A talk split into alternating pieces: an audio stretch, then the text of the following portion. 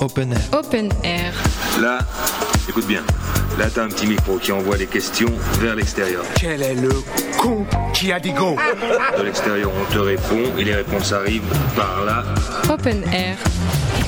Bon, ben on y va. Allons-y. Open Air. Open Air.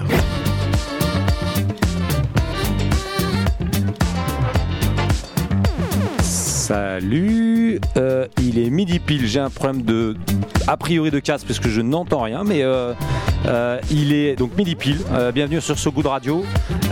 On est toujours, voilà, cette petite musique qui nous fait du bien.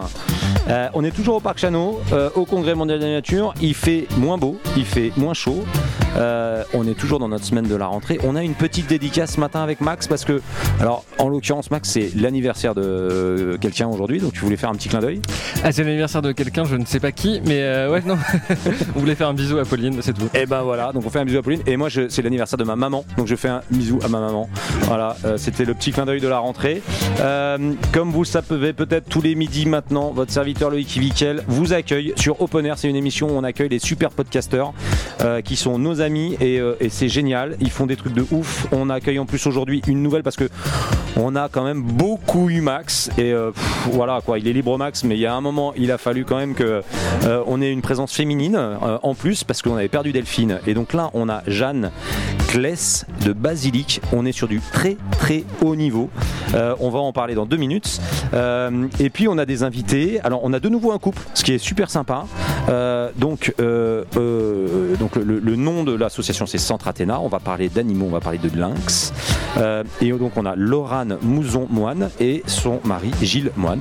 Donc voilà, euh, qui sont avec nous et on va se marrer pendant une petite demi-heure. Enfin se marrer, on va essayer de trouver des solutions et se dire que ce monde meilleur existe et on y avance tous ensemble.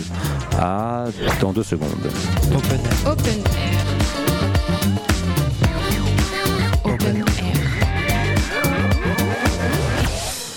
Thomas nous a envoyé du son. Euh, alors, on va, euh, on va effectivement dans cette première partie parler euh, podcast. Euh, remercier encore mille fois tous ceux qui sont passés cette semaine. Et on est hyper content de recevoir Jeanne Kless de Basilic. On vous encourage à 200% d'aller écouter. C'est un peu la vieille de la bande en fait. Parce qu'ils sont tous sortis au moment du Covid en se disant bon finalement on fait quoi là il va falloir qu'on fasse des choses et, toi Jeanne c'est 2017 Euh, c'est quoi le, le moment de bascule c'est quoi le truc où à un moment tu t'es dit alors il y a deux choses. Il y a le moment de bascule de se dire ce monde il faut que ça se passe autrement et c'est quoi qui a déclenché ça. Et puis qu'est-ce qui fait qu'après tu lances euh, ce podcast qui je le rappelle est quand même un peu fait partie du top euh, des podcasts en France aujourd'hui sur le sujet Merci Loïc. Euh, écoute, je suis ravie d'être là avec vous. Je suis euh, ravie d'arriver, euh, bon, un peu en retard, mais, mais je suis là.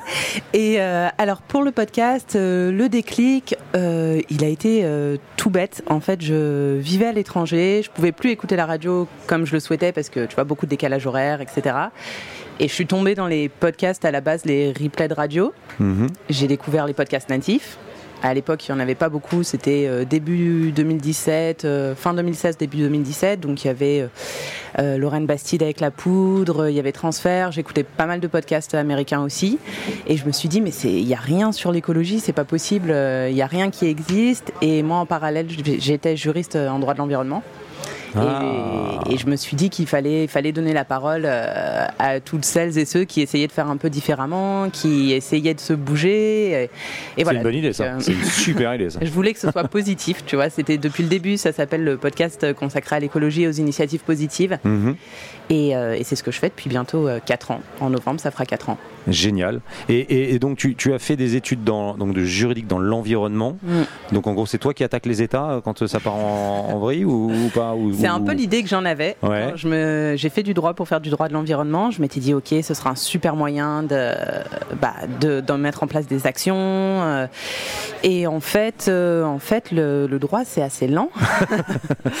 En fait, ils sont assez relous. Voilà, et j'ai été confrontée aussi à- quand je suis arrivée en Asie et que je cherchais du boulot à des entreprises qui me disaient, ok, super. Alors nous, ça nous intéresse vraiment votre profil, surtout pour contourner euh, la la législation. législation.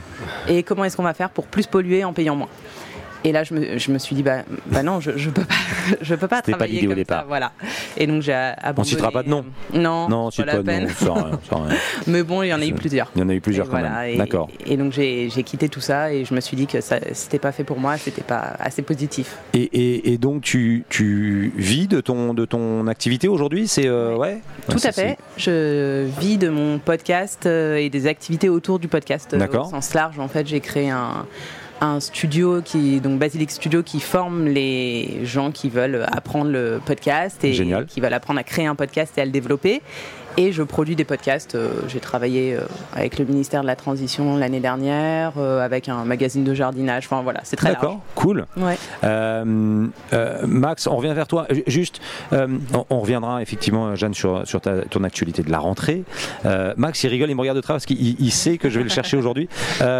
C'est quoi, toi, ton moment de bascule? Tu nous en as pas parlé. Qu'est-ce qui fait qu'à un moment, tu as quitté cet univers plutôt visuel, enfin plutôt de la télévision, enfin de la télévision ou de cet univers-là, euh, et tu t'es dit à un moment, tiens, je peux peut-être faire quelque chose pour un monde meilleur C'est quoi le truc Euh, bah moi je travaillais en journaliste politique, j'ai travaillé par exemple pour euh, Public Sénat, pour 28 minutes, pour Zemmour et Nolo, et en fait mon boulot c'était d'interviewer pendant euh, 1 minute 30 des ministres, des députés, etc. Et c'est des professionnels qui sont tellement rompus à cet exercice qu'en fait, moi j'ai trouvé ça, je trouvais ça hyper stérile, et donc je voulais aller vers des formats beaucoup plus longs.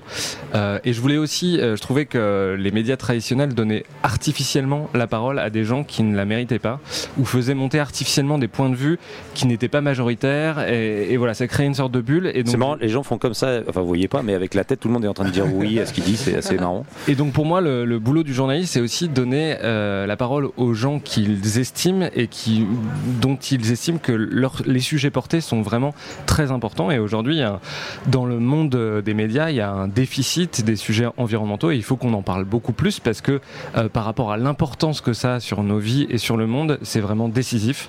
Euh, donc voilà, moi je veux vraiment donner la parole sur les sujets environnementaux et de manière longue pour pouvoir entrer dans la complexité des sujets. Et d'accord, et d'ailleurs, on n'oublie pas que c'est toi, Jeanne, et toi, Max, qui étaient à l'initiative de ce, dont on a parlé il y a deux jours, pour ceux qui euh, écoutent chaque épisode, euh, sur le fait qu'il n'y a pas de rubrique, entre guillemets, environnement sur Deezer et Spotify. Donc j'annonce déjà que euh, on avance, puisqu'on va avoir rendez-vous avec euh, ces gens-là. Euh, je m'en suis euh, engagé, et donc ça va se faire.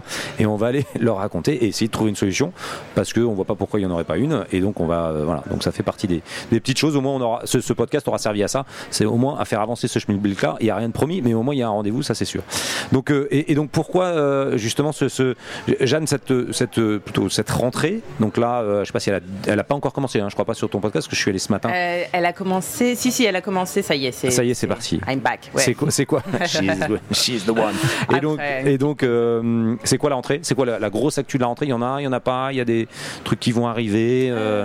Alors pour le pour Basilic, euh, il n'y a pas forcément de grosse actu. Il y a quand même les 4 ans qui arrivent. Euh, Je trouve que c'est un bel anniversaire. Faire une fête. euh, ouais, Ça je va vais essayer. Maintenant qu'on peut euh, se retrouver, euh, je vais essayer d'organiser quelque chose de sympa et peut-être des nouveaux formats, mais essayer euh, d'autres choses. Ouais. Donc, ça va être ça va être l'occasion de faire ça. Et là pour le mois de septembre, écoute. on reprend les épisodes tous les Tranquille. jeudis, tranquille. Bon, eh ben ça c'est cool. Max, toi rapidement, tu nous refais un petit point sur ta rentrée. Euh, ouais, moi je suis très, je suis très content parce qu'avant je travaillais à mi-temps de- sur le, sur le podcast. Ouais. Donc je travaillais surtout euh, à mi-temps euh, le dimanche soir euh, et, et- et les soirs en semaine. Euh, et aujourd'hui je vais être complètement à plein temps dessus. Et donc là on, va, on a plein d'épisodes qui vont sortir sur le, sur le soja. Sur, euh, on a fait un épisode avec Delphine Bateau sur la décroissance. On a fait un, délai- un, un épisode aussi sur, sur euh, la fonte des glaces et notamment la fonte des glaces en Antarctique. Donc voilà, on brasse des sujets très larges euh, mais très importants. Eh ben génial. Euh, on va euh, vite euh, passer avec nos très chers invités qui vont passer entre guillemets sur le grill de nos deux podcasteurs.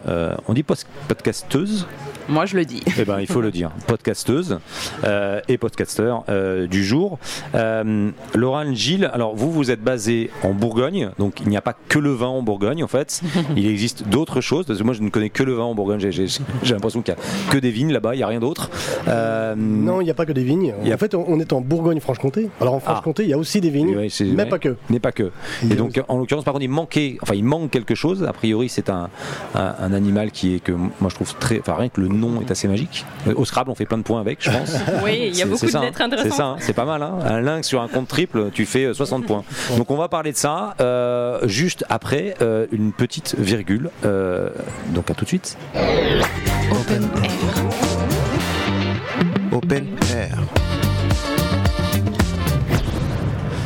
Donc, on ne va pas parler Scrabble, on va parler Lynx, euh, qui est d'ailleurs un peu en lien avec euh, Magali Payen qu'on a reçu, qui ont fait un petit clin d'œil, euh, qui était là en début de semaine avec nous.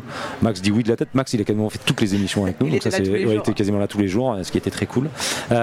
Et oui, donc je, je disais, c'est, effectivement le Lynx fait partie de cette grande campagne sur la, la- la- la prise de conscience de la, des enjeux de- de- du retour des mammifères, notamment en France.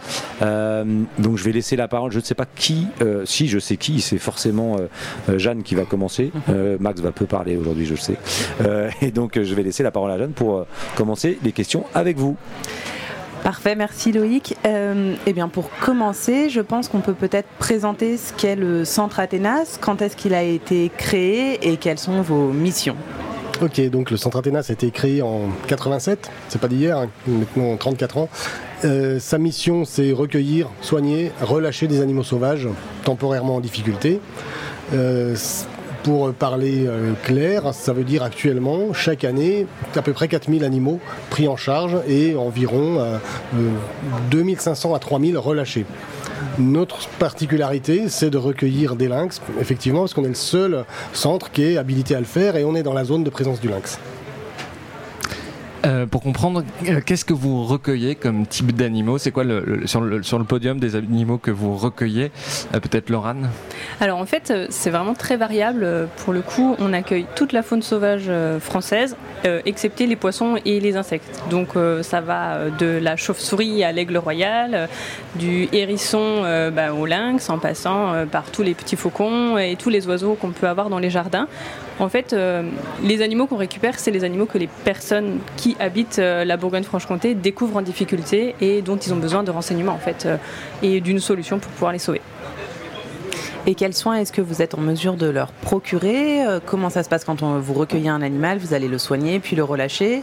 C'est ça, en fait, l'objectif, c'est toujours les soins de l'animal aux fins de relâcher, parce que euh, le propre de l'association, c'est vraiment de pouvoir remettre en état les animaux qui ont été victimes euh, d'accidents à cause de notre mode de vie, pour euh, bah, contribuer en fait à euh, améliorer la biodiversité autour de chez nous. Donc du coup, l'objectif, c'est vraiment la personne qui se trouve en difficulté face à un animal blessé, nous appelle, on lui donne les premiers consignes. Un bénévole intervient pour euh, assurer la prise en charge de l'animal et nous ensuite au centre on fait tous les soins avec le vétérinaire, les, les soins qui peuvent être lourds parfois et ensuite tous les soins infirmiers, la rééducation et le relâcher. Euh, justement, pour, pour bien comprendre, euh, donc euh, c'est l'exemple qu'on prenait tout à l'heure, mais euh, moi je suis en, je suis en, en Bourgogne, à 20 km de Dijon, je croise un faucon qui est blessé. Qu'est-ce que je fais? Qu'est-ce- Quels sont les gestes à ne pas faire? Je vous appelle tout de suite. Comment ça se passe? Oui, la, la chose à faire, c'est de nous appeler rapidement, de façon à ce qu'on puisse évaluer la, la situation. Ensuite, eh tout simplement, il faut euh, conditionner l'animal de façon à ce que son état ne s'aggrave pas, c'est-à-dire on le prend avec des gants, euh, c'est la plus élémentaire des précautions. On l'aveugle éventuellement avec une serviette et on le place dans un carton au calme. Après ça, ben, en fait, euh, nous, nous allons dispatcher l'appel auprès d'un de nos correspondants disponibles, de façon à ce qu'un rendez-vous puisse être pris entre toi, le découvreur, et le correspondant pour une prise en charge et un acheminement jusqu'au centre. Moi, j'aurais aimé qu'on revienne aussi sur le travail des bénévoles. Aujourd'hui, combien de bénévoles vous accompagnent et quel est leur rôle Alors, on a actuellement euh, environ 250 bénévoles qui sont des, ce qu'on appelle des correspondants. C'est euh, les gens qui ont été formés pour les premiers soins, les soins d'urgence à la faune sauvage, et qui prennent en charge les animaux pour les acheminer vers le centre. Donc c'est des gens qui qui peuvent être considérés, qui peuvent être appelés des taupes, qui sont des dormants en fait. On les, on les appelle et ils sont disponibles ou pas. Ce qui nous, ce qui nous intéresse, c'est sur une commune, sur une, sur une agglomération, d'avoir euh, plusieurs possibilités, euh, de façon à toujours avoir une solution de remplacement si quelqu'un est malade, en vacances ou au travail. Donc euh, voilà, on, est, on recrute en permanence des correspondants. C'est une façon qu'on trouvait des, au départ souvent des découvreurs de s'investir un peu plus pour la faune sauvage. Quelle est la typologie justement de, blessures que vous pouvez, euh, euh, retrouver? Est-ce que c'est des collisions avec des voitures? Est-ce que quelle est la typologie d'accidents et de problèmes que vous rencontrez avec la faune sauvage? Alors, les problèmes, c'est assez vaste, mais il y a quand même deux grosses tendances. En fait, souvent, c'est soit des, jeunes animaux qui ont été découverts et qui, euh, à tort ou à raison, sont identifiés comme orphelins. Donc, du coup, c'est des trop petits, incapables de survivre seuls dans le milieu. Ou alors, c'est vraiment les collisions avec les voitures. Ça, c'est une grosse part de notre activité. Et du coup, là, on fait face à des, accidents qui sont vraiment euh, importants, avec des fractures, euh, des luxations des épaules. Donc, c'est vraiment de la traumatologie pure et dure, avec des bandages et des, plaies à soigner. On peut aussi avoir, euh, maintenant, on, voit de plus en plus, en fait, les gens aiment les animaux. De ce fait, euh, ils sont aussi euh, touchés par les animaux euh, domestiques. Et il y a une grosse part de notre activité qui est de gérer les conflits entre la faune domestique et la faune sauvage. Parce qu'il ne vous aura pas échappé que c'est souvent que le chat revient avec un petit oiseau dans la gueule et le dépose sur le paillasson. Donc il y a aussi beaucoup de sensibilisation par rapport à ça. Parce que malheureusement, quand un chat attrape un oiseau, ben, dans 80% des cas, l'oiseau ne repart pas. Et donc vous, c'est aussi votre travail de sensibiliser euh, les habitants. De comment est-ce que vous faites ce travail de sensibilisation? Vous intervenez dans des écoles? Vous intervenez euh, Alors, on l'a eu fait. Là, c'est un peu plus compliqué d'intervenir dans les écoles. En fait, on traite surtout avec la personne avec euh, qui on échange au, téléphone. Donc, on lui donne des conseils, déjà initialement pour pouvoir essayer d'intervenir sur l'animal qu'elle a découvert. Et puis ensuite, euh, pour que ça se reproduise le moins possible. Et puis, bien sûr, euh, on le fait euh, via les médias, via les réseaux sociaux, parce qu'on sait que c'est là que la population nous écoute le plus. Et donc, on divulgue comme ça à chaque fois qu'on a un animal qui rentre au centre. On en profite pour un petit conseil par ici, un petit conseil par là. Qu'est-ce que chacun, à son échelle, peut faire pour améliorer les choses et limiter son emprise sur le milieu En fait, on n'a pas le temps de faire de la sensibilisation en direct auprès des classes, on aimerait bien, mais on est trop peu nombreux et on a une activité euh, en croissance permanente. C'est votre activité principale ou, ou- ou vous avez une autre activité à côté? C'est marrant, on nous demande toujours, et sinon ton job c'est quoi? En fait, c'est- ton vrai métier, quoi. C'est mon ça. ça. job, D'accord, ok. Ok. Alors, il y, a un em- il y a un animal qui est emblématique chez vous et c'est c'est votre euh, logo, votre écusson, c'est le lynx. Euh, Est-ce qu'il y a des lynx en France? Et il y a un autre animal dont on parle moins, un autre euh, fél- félidé, c'est le chat forestier. Est-ce que vous pouvez nous parler de ces deux animaux? Alors le lynx en fait c'est le fauve européen, c'est le seul grand félin européen. Alors, il y a deux familles de félins, les, les panthérinés c'est lion, jaguar, etc. Tigre, et puis les félinés c'est tous les petits félins jusqu'au jusqu'au euh, Jusqu'au chat? jusqu'au puma, jusqu'au Ah non, puma. pas jusqu'au chat, quand même. Donc le puma c'est un gros chat. Ouais. Et, et le seul, le, le lynx, pour vous donner une, une échelle de grandeur, c'est le troisième en taille dans la famille des, dans la sous-famille des félinés. Donc c'est quand même euh, un, un quasi fauve. C'est un très très gros matou quand même. C'est un très gros matou qui fait une vingtaine de kilos, qui est de retour chez nous depuis 40 ans, puisqu'il a été réintroduit en Suisse et il a colonisé le- la France euh, donc à partir de la, de la fin des années 70. Donc maintenant, il est installé chez nous, il y a une- environ 150 adultes. Son problème, c'est c'est l'être humain. Et du coup, la population stagne depuis environ une dizaine d'années à tel point qu'on est inquiet nous pour les pour euh, pour son disons sa survie dans les dans les décennies à venir parce qu'on sait que l'être humain lui euh, il n'a pas de souci de croissance. et le chat forestier? Le chat forestier, c'est euh, le petit cousin, c'est, il est aussi de la famille des félinés, c'est une espèce complètement sauvage, forestière comme son nom l'indique, et qui, euh, qui euh, ben, en fait, occupe euh, le, grosso modo le quart nord-est de, de la France. plus petit que le lynx. Plus petit, il est de la taille du chat domestique, il a juste un pelage très très dense qui le fait paraître un peu plus mastoc, un peu plus massif, mais euh, c'est à peu près le, le même gabarit. Et ça, c'est un, chat qui a toujours vécu en France, euh, qui est une espèce endémique? C'est une espèce euh, européenne endémique qui était sauvage de toute, de toute éternité, si je peux dire, et, et qui, euh, qui est une cousine éloignée du chat domestique, qui lui vient est la forme domestiquée du cousin africain du chat, du chat forestier. Ah, on est dans des histoires de famille, euh, je, de ce que je comprends, entre les chats, etc., etc. Je vous propose qu'on va continuer dans deux minutes, juste. Open Air. Alors, on, on revient pour parler matou, gros matou. Euh, donc, on parle d'un lynx, donc un, un espèce de chat euh, euh, qui fait la taille d'un chien, enfin d'un petit chien, d'un gros chien même, on va dire ça. Ouais, hein. d'un boxer, on peut dire. ça, voilà, Ouais. d'un boxer, c'est ça. Ouais. Donc, à pas mettre sur son canapé, il te ruine le canapé. Ouais, c'est pas Euh, facile dans la maison. C'est pas facile dans la maison, c'est ça. Euh, Max ou, euh, ou Jeanne, qu'est-ce qui reprend la main euh, pour continuer cette petite interview? Euh, bah, moi, avec plaisir. Allez. Sophie, Jeanne. Vas-y, vas-y, vas-y. Euh, non, le, le- le lynx qui est particulier, c'est qu'il est aussi très braconné. On l'a dit, il y a très peu de, de, population de lynx en France, euh, vous, vous avez retrouvé des cadavres de lynx euh, braconnés avec des balles, euh, enfin des cadavres avec des balles Oui, oui, ça nous est arrivé suite à des signalements à plusieurs reprises, déjà trois fois, et c'est pas les seuls cas connus malheureusement. Donc à chaque fois on, dépose plainte, on ne peut que constater cette, ce, ce fameux penchant. Euh, Trois fois depuis le début de l'année. euh, alors trois fois l'an dernier et puis euh, par- encore de nombreuses fois auparavant. ouais. Mm. Et pourquoi les chasseurs s'en prennent aux lynx? Il faut leur demander. Ouais, ça c'est une vraie question. Parce que c'est pas c'est pas un animal c'est pas un animal méchant entre guillemets. C'est- on- on- quand on rentre dans cette catégorie effectivement euh, les gros chats euh, voilà euh, on a on peut avoir peur enfin on peut euh, ou, ou ça, ça n'attaque jamais euh, C'est un animal sauvage, donc de fait, euh, il peut être dangereux si Mhm. on essaie de l'attraper, mais euh, lui, il optera toujours pour la fuite. S'il a la possibilité, il va pas nous sauter dessus. D'ailleurs, ça n'a jamais été. euh, un cas c'est jamais Oui, produit, on n'a euh, jamais ouais. connu d'attaque euh, de lynx sur un humain qui se qui se promènerait dans la forêt. Donc c'est vraiment euh, par choix, en fait, délibéré, que euh, l'animal est tiré par les chasseurs et et bon, bah, il est assez vraisemblable de penser que ça tient au fait que le lynx mange du chevreuil, que le chasseur souhaite chasser autant de chevreuils qu'il le souhaite, et que malheureusement, il, Il veut pas partager, quoi. voilà, il le voit comme un concurrent. supporte pas l'idée de partager. Donc euh, il faut savoir quand même que malheureusement euh, l'idée est assez fausse parce que euh, le lynx lui il chasse pour manger et il chasse des quantités de, de chevreuils qui sont vraiment bien plus ridicules que ce que peut chasser les, les, che- les chasseurs dans la et puis nature. jusqu'à nouvel droit il a le droit quoi il a pas besoin d'un permis de chasse voilà. Enfin, voilà, on Et, va- donc voilà, je pense qu'il y a largement de quoi partager pour chacun et, et soyons un petit peu plus rationnels. Et vous le disiez, mais vous le disiez, mais le lynx a la particularité d'avoir un territoire assez étendu, donc il souffre aussi de l'urbanisation, il souffre euh, des routes, il y a beaucoup beaucoup de collisions. Euh, Est-ce que tu peux nous en parler un petit peu de son Oui, territoire oui bah, le territoire d'un lynx, c'est entre 150 et 350, 500 km, selon si c'est une femelle qui, est- qui a un territoire plus petit ou un mâle qui, qui a un territoire qui recouvre celui de plusieurs femelles. Le, le problème, c'est que le lynx a un territoire tellement grand que nos routes traversent son territoire. Et, non pas, et c'est pas le lynx qui traverse les routes. Bien sûr.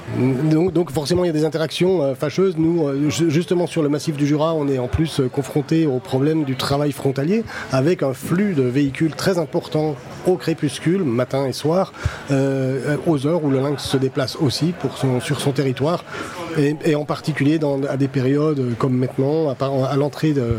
Je veux, je veux pas, euh, je veux pas, euh, comment dire... cibler les Suisses plus que les Français hein, il n'y a, pas- il y a pas de plaque d'immatriculation qui soit repérée non, par non, rapport à je, veux, je veux dire, je voulais pas plomber l'ambiance, mais on approche de l'automne. Et donc euh, à l'entrée de l'automne, comme ça, donc euh, il y a plus de déplacements et aussi au printemps, au moment du rut, où les individus adultes essaient de se rencontrer légitimement pour euh, procréer. Voilà, donc c'est les périodes où vraiment à, à cibler et, et où il y a énormément de collisions sur des axes bien connus, à des endroits bien identifiés. Et depuis que vous êtes arrivé à l'IUCN, vous avez déjà recueilli, enfin les autres bénévoles ont déjà recueilli deux lynx. Dans le week-end, enfin dans le week-end, on n'est pas en week-end, mais dans les deux jours écoulés, deux lynx, euh, deux jeunes lynx ont été victimes de collisions. L'un est mort, l'autre euh, est, est pris en charge au centre et soigné par notre collègue actuellement. Alors comme, comme le disait Loïc tout à l'heure, on, peut se demander l'intérêt qui est des fauves, enfin du retour des fauves en France et du lynx en France. Quel intérêt écosystémique a le lynx? Est-ce qu'il a un intérêt pour l'environnement? Bah, très clairement, on sait qu'en fait, euh, par de nombreuses études, que par sa présence, en fait, il améliore les populations euh, d'ongulés sauvages.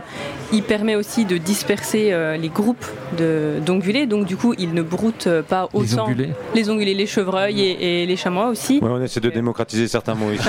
Hier, on, hier, en a eu un ou deux qui, wow, on était perdus là. On est... Et donc en fait, le, le- par sa présence, le lynx du coup euh, donc fait euh, se disperser les chevreuils et, euh, et les chamois, et donc du coup il broute moins euh, la forêt. Donc par ça, ça permet à la forêt de se régénérer davantage et donc à d'autres espèces de s'installer. Donc ça fait que par la protection du lynx, on protège aussi son milieu qui est le milieu forestier et le, le prébois en fait, et donc du coup ça permet à d'autres espèces de pouvoir s'y installer. Et les populations même de ces proies euh, sont en meilleure santé parce que euh, moins groupées au même endroit, on voit bien, on, on l'a vu par la pandémie, que plus on est groupé au même endroit et plus on est vulnérable à un virus, c'est le même principe dans la nature pour la faune. Ça, vous avez pu l'observer avec euh, des chercheurs, euh, vraiment faire des constats sur le terrain? Oui, c'est des études qui ont été menées et qui le montrent. Et euh, en fait, là, on a la chance d'avoir du lynx qui a été réintroduit côté allemand dans le Palatinat. Et donc, en fait, les individus qui ont été réintroduits dans le côté allemand sont en train de descendre dans le, massif français. Et c'est un endroit où il n'y avait pas de lynx. Jusque-lors. Donc on peut même mener une étude à cet endroit-là sur la population de chevreuils qui est installée avant que le lynx n'arrive et qui est maintenant en présence du lynx pour faire un comparatif. Alors on l'a dit, vous travaillez beaucoup sur le lynx, c'est même votre emblème. Euh, quel est l'intérêt justement de vraiment se focaliser sur le, sur le lynx? Ça permet l'éveillement, l'émerveillement de, des gens, ça permet euh, pour vous d'avoir des financements. C'est quoi l'intérêt du lynx pour vous? Pour, pour nous aussi c'est une espèce parapluie, c'est-à-dire que effectivement le lynx il est mobilisateur parce qu'il est il est pas moche. Euh, Plus que le merle Il est par pas exemple. moche, il est, men- il est menacé, et ça, ça attire l'attention, effectivement, c'est une espèce emblématique. Donc les gens, ça mobilise des, des- des bénévoles, des énergies et, et des fonds, et aussi des mécènes, et ça nous permet de mobiliser des moyens qui bénéficient à toutes les espèces. Donc euh, grâce, grâce au lynx, on peut sauver un merle. Oui, Euh, parce que rappelons qu'en fait, euh, si on accueille des lynx et que c'est notre, euh, notre emblème, euh, c'est pas la, gros, la plus grosse part de notre activité. On accueille plus de hérissons, de faucons et d'hirondelles que de lynx euh, en termes d'effectifs. Pour, pour- pour comprendre, donc vous vivez essentiellement de, de dons, de c'est c'est ça votre modèle entre guillemets, c'est euh, En fait, euh, on est, euh, on est une association qui, Mhm. a, qui a 1600 membres, donc on a des, des adhérents.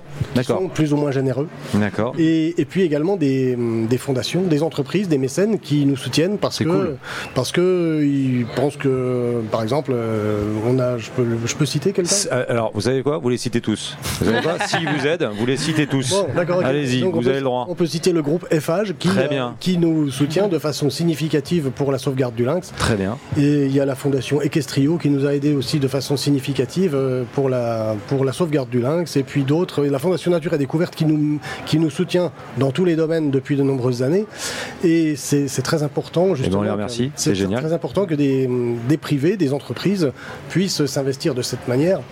Nous, on n'a pas de pub sur ce Good Radio, donc vous savez que si on peut en parler, c'est super bien. Moi, je suis très content. Bravo Voilà. FH, bravo euh, euh, donc, tous euh, ces gens-là de vous aider. On va pas pouvoir citer les 1600 autres, hein, parce Mais que on les voilà, mais on les remercie quand même. Merci Simone. Voilà, exactement. Voilà, exactement. Donc, euh, indépendamment Simone, de ça, euh, indépendamment de ça, il y a des collectivités bien sûr qui nous aident et la région Bourgogne-Franche-Comté. euh, On peut les citer en- aussi, En, hein, en d'ailleurs, première ligne. voilà. D'accord, et ben c'est génial. Ce que je vous propose, c'est on va faire une troisième partie, une conclusion, où peut-être on va vous poser la question par rapport à la campagne. Qu'est-ce que ça amène pour vous concrètement par rapport à ça? À tout de suite.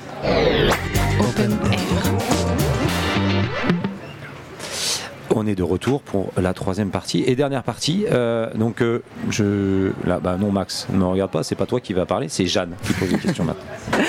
Alors moi, avant qu'on parle de la campagne, je voulais revenir sur le rôle des bénévoles et comment, vu que So Good c'est quand même l'émission euh, positive, comment est-ce qu'on peut devenir bénévole, euh, en quoi c'est hyper important et surtout parler des correspondants, des bénévoles correspondants qui ont un rôle un peu plus euh, particulier. Alors en fait, pour devenir bénévole, il suffit juste d'en avoir envie. C'est tout un chacun, ça ne nécessite pas de, connaissances préalables. Nous, on assure une formation, aussi bien théorique que pratique, et aussi sur la législation. Parce que du coup, tu ne dois pas être euh, complètement étrangère à ça. Euh, on manipule pas les animaux sauvages comme ça et on n'a pas le droit de les garder chez soi. Donc euh, il y a tout un tas de, réglementations qui en découlent. Et puis il faut aussi que les personnes qui manipulent les animaux soient en sécurité pour elles et en sécurité pour les animaux. Parce qu'il y a des gestes euh, qu'on aurait tendance à vouloir faire, comme donner à boire un animal. Et c'est vraiment pas un bon geste quand l'animal vient d'être accidenté.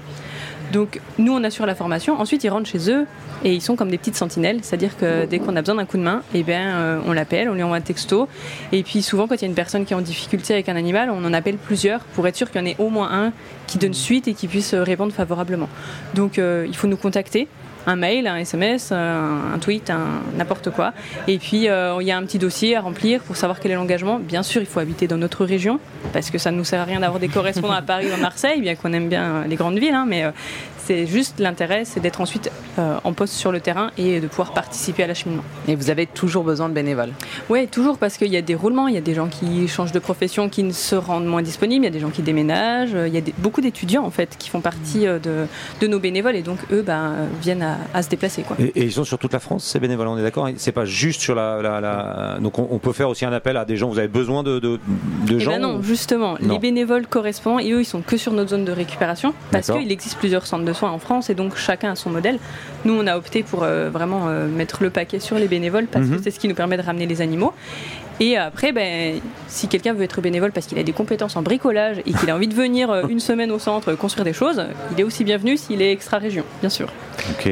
Gilles, ça fait plus de 30 ans que tu travailles pour le centre Athénas. Est-ce qu'il y a des sauvetages euh, ou des guérisons qui t'ont marqué? Oui. Je, oui, ça concerne bien évidemment le, lynx euh, parce que euh, c'était, des événements assez exceptionnels. Il y a une, femelle accidentée qu'on a récupérée euh, sur la route. On a vu immédiatement qu'elle était allaitante et du coup on a mis en place euh, en même temps tout, le, tout process pour l'opérer. C'était quand même de la chirurgie lourde avec euh, une plaque inox à visser, sur, son tibia, donc avec un, vétérinaire spécialisé, un chirurgien. Et, puis en même temps, euh, il fallait capturer les jeunes, parce qu'on savait qu'il y avait des jeunes, il fallait déterminer combien, savoir où ils étaient et arriver à les capturer. Ce qu'on a réussi à faire en l'espace de, de 4 jours. Une chance, ou alors un savoir-faire euh, incroyable. et on fait comment? C'est- on, part à la, Non, non, à la chasse, on part à la chasse justement, mais un peu à la chasse pour essayer de les retrouver. Il y a des, il y a des- on fait Non, des bruits, non, on fait. euh, on, on sait qu'à cet âge-là, il reste près de la mer et qu'il y avait très de grandes chances qu'il soit à proximité du site de collision. Donc on a mis des pièges photos, on les a vus dans le piège photo, on a mis ensuite des caches-pièges avec des appâts de nourriture puisqu'ils avaient faim et on les a capturés dans ces caches-pièges. Et la, le- la- la fin, la belle fin, en fait, c'est qu'on a pu relâcher toute la famille euh, qu'elle- à peine euh, trois semaines plus tard, euh, donc euh, sur le non, non loin, de- enfin dans le territoire de la femelle, les- la, la mère et ses trois jeunes. Génial. Et l'autre euh, l'autre souvenir vachement euh, fort aussi, c'est le circuette euh, à qui on a changé l'intégralité des plumes. Oui aussi, oui. Ça... Donc le circuette, c'est un, c'est un aigle qui ne mange que des reptiles, donc euh, du coup qui est assez particulier. Et euh, bah, je te laisse raconter euh, peut-être la suite. Bah, c'est tout simplement un jeune qui, était euh, tombé du nid sans pouvoir voler parce qu'il avait, à cause d'un été pourri, il avait eu une alimentation carencée. Et donc toutes ses plumes étaient mal formées.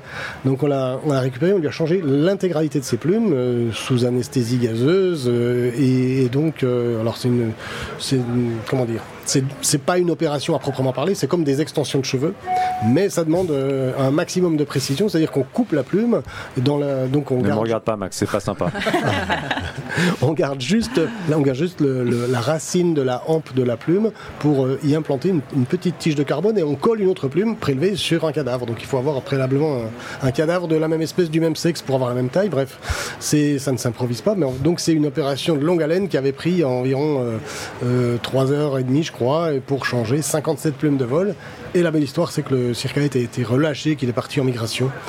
euh, dans les régions subsahariennes. Donc voilà, c'est vraiment, euh, effectivement, dans ça, c'est hyper gratifiant comme, euh, comme expérience. Dernière question. Tu voulais parler de la campagne Ouais, moi je trouve ça intéressant de- d'en parler. Euh, bah, je te laisse. euh, bah, voilà, donc il y, a- il y a cette campagne qui est en cours sur euh, Kiss Kiss Bang Bang. Je le dis, même si effectivement Ulule est un des partenaires de So Good, nous on pense qu'il faut de tout le monde et c'est très cool que ça se passe aussi chez Kiss Kiss. Euh, donc on en est où ça, ça va vous servir à quoi concrètement Ah bah, déjà, dans un premier temps, ça nous apporte un éclairage euh, sans précédent sur notre activité parce que euh, voilà, on, on est, on a un éclairage complètement national pour une association qui est régionale. Donc déjà, ça c'est vraiment euh, hyper bénéfique. Et puis, euh, en fait, c'est l'objectif, c'est de lever des fonds pour nous aider à construire des installations au centre pour pouvoir euh, justement soigner les animaux et les relâcher. Et puis, indépendamment de ça, c'est quand même bon. Alors, on a été approché par euh, le collectif On est prêt pour euh, parce qu'ils nous ont identifiés comme euh, des partenaires intéressants. euh, et dans la recherche des animaux totems, le lynx faisait partie des espèces euh, vraiment emblématiques euh, et sur lesquelles la, enfin, mobilisatrice pour la population. Et, et, euh, parce que c'est justement le symbole des espaces forestiers à préserver, etc. Donc, euh, on est vraiment content de participer à cette campagne. Effectivement, c'est pour nous un, un gros coup de projecteur, mais surtout, on espère que ça va euh, déboucher à la fois sur des moyens euh, pour nous, mais sur une, Une prise de conscience un peu plus élevée de nos contemporains sur la nécessité vraiment de changer son mode de consommation, de changer ses comportements pour arriver à préserver toutes ces espèces. Alors vous, votre euh, rayon d'action, il est régional. Vous travaillez sur euh, 11 départements entre la Bourgogne et la Franche-Comté. Euh, Qu'est-ce qu'on fait quand on, a- on- on habite à Bordeaux, à Caen, à Périgueux? Euh, Est-ce que vous pouvez nous donner peut-être la liste d'autres centres euh, qu'on pourrait aider euh, également? Alors la liste exhaustive, euh, c'est pas possible comme ça de mémoire. Ils sont nombreux. Il y a un site, il y a un site référent un peu qui, oui. qui réunit tout le monde ou? Il y a, il y a plusieurs sites, mais surtout si on tape euh, sur internet euh, animal blessé, centre de so- soins animal blessé euh, Aquitaine, on trouve sans problème. Et dans tous les a- cas, les, les gestes Alors, sont les mêmes. C'est alors- euh, mise en carton, mise en sécurité et euh, ne pas donner à boire ni à manger à l'animal parce qu'il ne faut pas oublier qu'il est d'abord accidenté. Ah, et donc il n'a pas ça. faim, il a besoin de repos. Alors pour, pour revenir sur l'Aquitaine, il y en a plusieurs. Il y en a un en Gironde, il y en a un dans les Pyrénées euh, Atlantiques. Et donc euh, il y a plusieurs solutions dans chaque région. On est un petit peu euh, un, un centre à part dans le sens où nous, sur la région Bourgogne-Franche-Comté, on est le seul. Génial, et ben merci. Alors donc on a quand même euh, une fois de plus la, la- la lumière aussi au bout du tunnel, là c'est plutôt cool, c'est-à-dire qu'en fait on, on- ils reviennent. Ça, ça, ça, ça- ça se passe bien, le- le- le- l'écosystème semble à peu près. Il reste des choses, hein, bien Ne- évidemment, mais ne, ne relâchons pas nos efforts. ne lâchons pas les efforts. On est d'accord, on est d'accord. Mais euh, a priori, vous avez amené une solution. C'est ce que je trouve extraordinaire. C'est, euh, c'est pour entreprendre, c'est amener une solution à un problème. Et c'est ce que vous faites a priori tous les jours. On essaie. Et, euh, et c'est génial. Et, et merci beaucoup, euh, en tout cas, d'être passé sur ce goût de radio. Merci à vous. Euh, et d'être dans cette émission Open Air. Merci euh, aussi à Jeanne euh, et à Max euh, d'être d'être avec nous euh, là et on revient dans deux secondes. Open Air. Et oui, nous sommes toujours au Congrès mondial de la nature. C'est la fin de cette émission et c'est la fin du congrès. Enfin, le congrès dure encore jusqu'à demain, mais nous, c'est la dernière émission d'Open Air. Mais on, elle va revenir. On va regarder comment parce que franchement, c'est un vrai kiff de bosser avec euh, tous ces podcasteurs. Euh, donc euh, nous, on a envie de continuer et on va continuer. Sur ce goût de radio, on continue, ça c'est sûr. Il y a ce petit, cette petite émission sur le vivant qui va être là cet après-midi. Et puis on a ensuite, euh, euh, bien évidemment, on faisait tous comme euh, moi en fin de journée avec Marie et Ronan, euh, et qui vont effectivement faire leur dernière sur le bateau 7e continent. On avait notre président qui a ouvert ce bateau au début du congrès. Et ben c'est normal que ce soit nous qui, Ronan et Marie, qui le ferment par rapport à ça. Donc voilà, ça sera la fin de notre présence à Marseille. On va retourner à Paris, mais croyez-nous, on va repartir très vite un peu partout en France. Merci encore à Gilles et à euh, d'avoir été là. C'était une fois de plus un couple. Merci beaucoup et à très vite sur ce de radio. Open Air. Open Air.